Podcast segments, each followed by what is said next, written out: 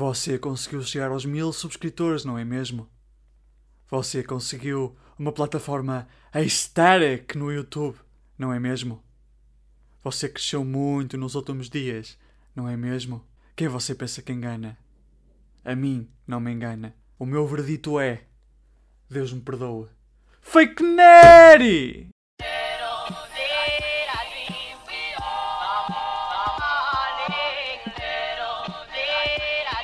Olha que parecendo que não, ele percebe da coisa.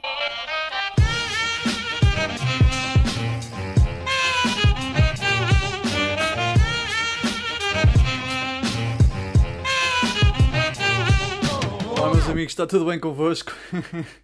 Eu tinha mesmo de fazer esta imitação do Rodrigo Góes, já queria fazê-la há muito tempo, desde já peço imensa desculpa por ter feito esta imitação muito fraca e com sotaque de português de Portugal.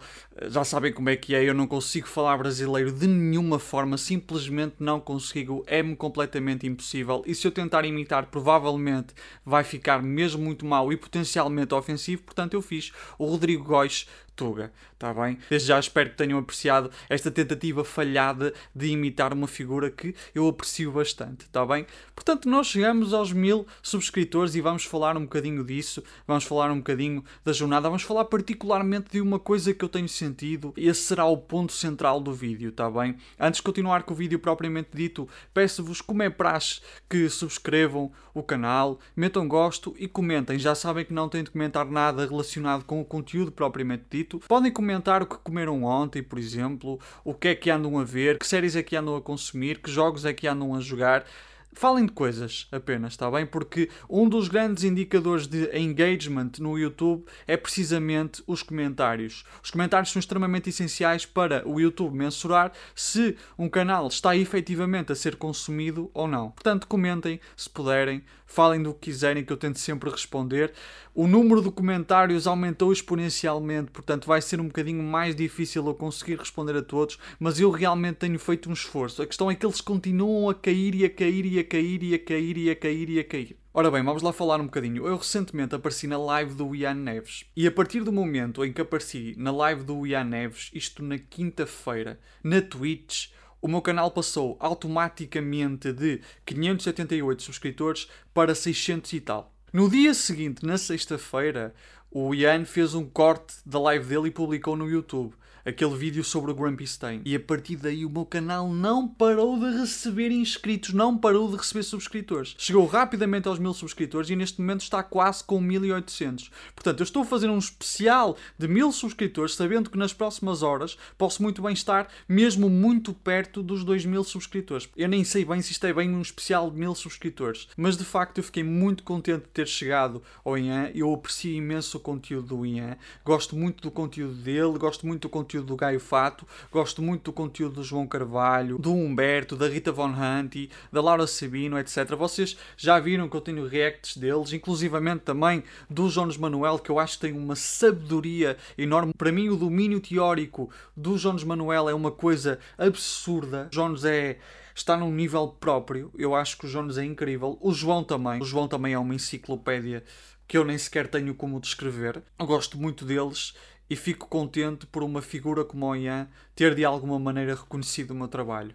Porque a verdade é que se esses produtores de conteúdo não existissem, não criassem um ecossistema digital de esquerda radical, eu não existiria também. É certo que eu sou o primeiro youtuber de esquerda radical em Portugal, mas se não houvesse aquele ecossistema no Brasil, aquele ecossistema que é consumido por muitos portugueses, não haveria forma como eu criar este conteúdo. Portanto, eu sou extremamente grato àqueles que caminharam para que eu agora pudesse de alguma maneira estar a correr. De facto, existe neste momento um ambiente ambiente que começa a ser ocupado pela esquerda radical e realmente quantos mais produtores de conteúdo aparecem, mais produtores de conteúdo irão aparecer. A verdade é essa, porque o ambiente está a ser muito reforçado e agora é bastante rentável em termos de números produzir conteúdo de esquerda radical para o YouTube, porque já existe um segmento. Vocês sabem que o objetivo do YouTube é ter um mercado consumidor. E neste momento já existe um mercado consumidor para o conteúdo de esquerda radical. E com isto eu não estou a tentar desvalorizar o conteúdo de esquerda radical, nem a dizer que só serve para consumo. Mas a verdade é que o YouTube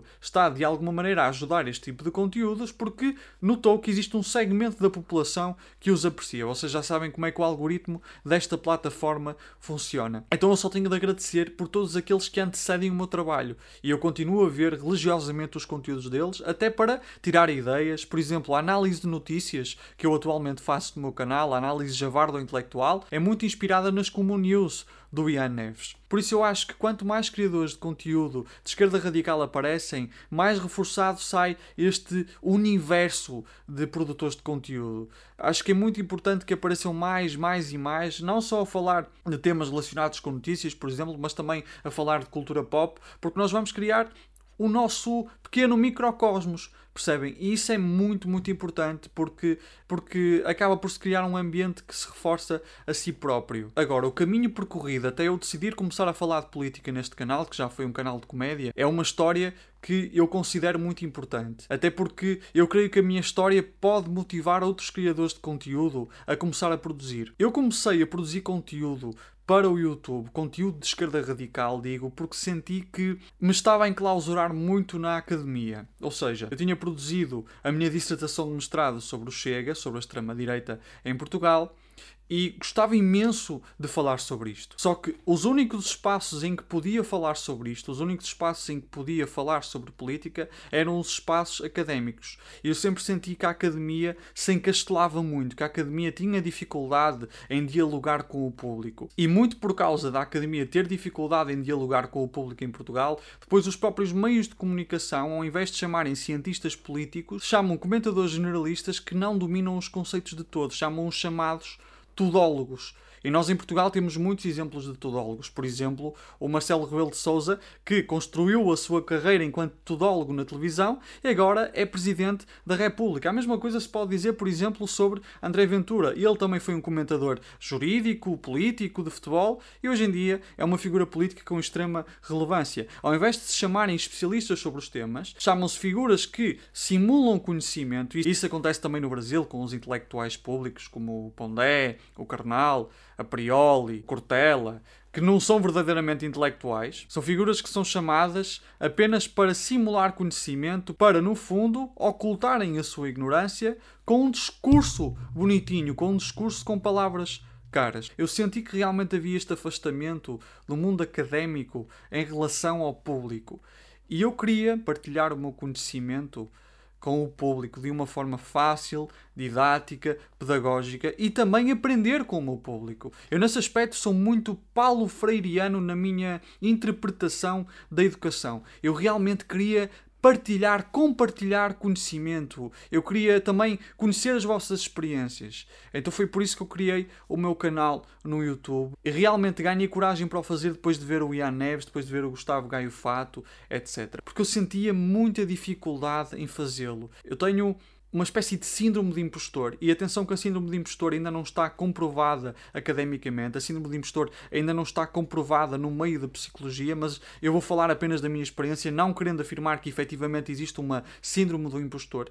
O que eu posso dizer é que eu realmente a sinto. Eu, eu sinto-me uma fraude. Não importa quanto eu estude, não importa quanto eu leia, eu sinto-me constantemente uma fraude. Então, para eu começar a falar de política foi extremamente difícil no início, porque eu achava que não sabia o suficiente, eu achava que não tinha lido o suficiente, eu achava que me tinha de informar mais. Só que à medida que eu fui produzindo, à medida que eu fui lendo para produzir, à medida que eu fui produzindo os guiões para o Javarda Intelectual, eu percebi que realmente tinha aqui alguma coisa que podia partilhar convosco. E os vossos comentários ao longo do tempo foram dando feedbacks muito bons eu recebi muito carinho, eu recebo muito carinho da vossa parte e percebi que, embora me achasse extremamente limitado em termos de conhecimento, havia sempre alguma coisa que eu podia, de alguma forma, acrescentar a outra pessoa que não a soubesse. E é por isso que eu sinto que estou a ter algum sucesso no YouTube. É por isso que eu sinto que estou a conseguir chegar a determinadas pessoas no YouTube, porque eu realmente faço um esforço para partilhar alguma coisa e também para aprender com as outras pessoas. A verdade é que nós, da esquerda radical, tendemos sempre a achar que não sabemos o suficiente, porque somos honestos intelectualmente falando. Geralmente o conteúdo de esquerda radical pauta-se pela honestidade intelectual. Então nós temos sempre medo de dizer alguma coisa que esteja errada, nós temos medo de ser corrigidos numa alarvidade que dizemos, nós tentamos não dizer nenhuma groselha, enfim. Nós entendemos que a liberdade de expressão inclui nós assumirmos total responsabilidade por aquilo que dizemos e por isso pesquisamos tanto, tanto e tanto. Só que às vezes essa necessidade de ser honesto intelectualmente impede alguns novos de conteúdo de publicarem o seu primeiro vídeo. Então eles metem 10 vídeos no privado sem nunca os verdadeiramente publicarem, como já foi o meu caso, e os vídeos estão espetaculares e muito bem pesquisados. Por outro lado, e é isto que eu quero que vocês compreendam, e isto é uma tentativa de vos incentivar também a produzir conteúdo se estiverem a pensar em fazê-lo, a darem esse passo. A direita não tem medo de ser desonesta. A quantidade de conteúdo de direita que eu vejo a ser desonesto na internet é uma coisa absurda. É muito mais fácil eu encontrar um conteúdo desonesto de direita do que um conteúdo honesto com fontes bibliográficas e com referências bem feitas. Eles não têm medo de ser desonestos. E eu não estou a dizer que nós temos de vir para a internet ser desonestos. Não pode ser essa a nossa estratégia. Temos de manter a honestidade intelectual. Mas sempre que vocês sentirem síndrome de impostor, lembrem-se que existem 10 monarcas que não têm medo de dizer merda na internet. Portanto, certamente o vosso conteúdo será sempre, sempre melhor que o deles. Porquê? Porque vocês, em primeiro lugar, sabem que não sabem tudo. Isso é muito importante. Vocês sabem que não sabem tudo. Tenho perfeita noção que não sei tudo e é por isso que continuo a ler. E é por continuar a ler que os meus conteúdos ficam cada vez mais enriquecidos. Portanto, meus amigos, se vocês sentem essa síndrome do impostor, que lá está, eu não sei se existe ou não, mas se vocês sentem que são uma fraude, parem de o fazer. Comecem a publicar. Porque vocês, se têm esse desconforto com a honestidade intelectual, é porque realmente são honestos, é porque realmente tentam pautar-se por uma qualidade. Mas foi muito difícil para mim começar a falar de política. E eu sou mestre em ciência política. Mesmo sendo mestre em ciência política, eu tinha muito medo de vir falar groselhas para a internet. Eu tinha mesmo muito medo de estar factualmente incorreto. Mas hoje, vendo o meu canal com quase 1800 subscritores, vendo-vos a comentar, vendo-vos a mandar mensagens, vendo-vos a produzi capas para o meu canal. Eu tive um camarada que produziu uma capa para o meu canal. Se calhar eu até vos mostro a capa. Esperem aí. Vejam esta capa maravilhosa que o camarada Guilherme Trindade produziu para o meu canal, meus amigos. Olhem que coisa maravilhosa. Eu tive um camarada a produzir desde julho esta capa. Eu não sabia, ele entregou-me ontem. Eu chorei, meus amigos. Eu chorei. Eu comecei a sentir o vosso carinho e o vosso carinho encorajou-me cada vez mais a querer produzir, a fazer conteúdos de qualidade. Neste momento o meu conteúdo tem três segmentos. Por um lado tem os reacts javardo-intelectuais, que são conteúdos em que eu reajo a conteúdos produzidos por outros produtores de conteúdo. Peço imensa desculpa por estar constantemente a dizer conteúdo. Tenho as análises javardo-intelectuais, que são análises de notícia. Foi nas análises javardo-intelectuais que surgiu o Conceitos da Pizza, não é? Em que eu falei do Grumpy Stein e depois o Ian Neves apreciou bastante esse conteúdo e até o partilhou. E depois tenho os javardo-intelectuais, que são video essays que também publico em plataformas de áudio como o Spotify, o Google Podcasts, o Apple Podcasts, o Audible, o Amazon Music, etc. Todas as vezes que eu vou gravar um vídeo, eu ainda tenho esta síndrome de impostor. Eu ainda tenho este medo de publicar. Eu ainda tenho este medo de gravar. Eu fico sempre com um aperto no peito. Fico sempre com um friozinho no estômago. Para vocês terem uma noção, quando eu ganhei os meus mil subscritores e isto não parava de aumentar em termos de inscritos, eu tive imensa dificuldade a dormir. Eu de sexta para sábado dormi 4 horas. Eu não conseguia adormecer. Eu estava extremamente nervoso, porque o meu pensamento era: e se eles descobrem que eu não valho nada? E se eles descobrem que o meu conteúdo não vale merda nenhuma? E se eles descobrem que eu não estou a agregar conhecimento nenhum? E se eles descobrem que eu efetivamente não valho absolutamente nada? Eu vou perder inscritos. Eu estava assim. Eu passei muito mal na noite de sexta para sábado, com forte ansiedade. Eu já não sentia essa ansiedade desde o tempo da tese de mestrado, para vocês terem uma noção, porque eu tinha medo que isto tudo fosse um pico momentâneo e que vocês eventualmente se apercebessem que realmente o meu conteúdo não valia a pena e não merecia a quantidade de subscritores que tem neste momento. É difícil lidar com isto, mas o meu compromisso para convosco é continuar a produzir. É continuar a escrever, é continuar a gravar, é continuar a fazer os meus reels para o Instagram que eu faço, é continuar a publicar esses reels no TikTok que eu sei que vocês apreciam. Eu vou continuar a fazer o que posso da melhor maneira possível, porque eu sei que há gente que gosta, porque eu sei que há gente que aprecia e eu sei que este conteúdo é necessário para começar a construir um processo de radicalização à esquerda na internet portuguesa. É certo que uma grande parte do meu público é brasileira e que o público brasileiro, além de mim, já tem os produtores de conteúdo brasileiros. Mas a verdade é que quanto mais este canal crescer, mais será sugerido pelo algoritmo e eventualmente isto começará a ter um impacto ainda maior em Portugal. E a questão que eu tenho notado é que quanto mais o processo de radicalização avança na internet brasileira, mais avança na internet portuguesa. E eu adoro produzir conteúdo para vocês, camaradas brasileiros que em todos os vídeos estão a comentar, a dar-me carinho. Vocês são espetaculares. É graças a vocês que eu tenho gravado os vídeos com um sorriso na cara,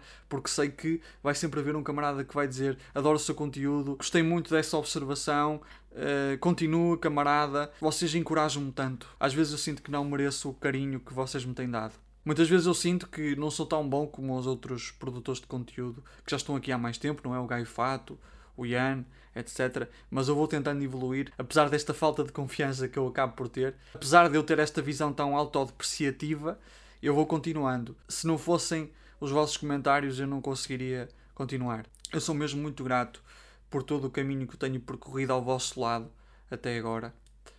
Estou mesmo muito contente por poder produzir o que estou a produzir para vocês. Eu não sei bem qual é que é a direção deste vídeo, para vos ser sincero, não treinei nada.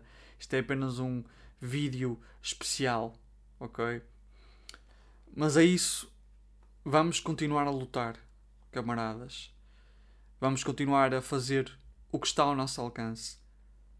Porque a internet vai deixar de pertencer à direita. Espero que tenham gostado. Comentem, subscrevam e até à próxima semana. Associações, sindicatos e partidos. As classes dominantes têm horror aos partidos. Associações, sindicatos e partidos. As classes dominantes têm horror aos partidos. Associações, sindicatos e partidos. As classes dominantes têm horror aos partidos. Associações, sindicatos e partidos.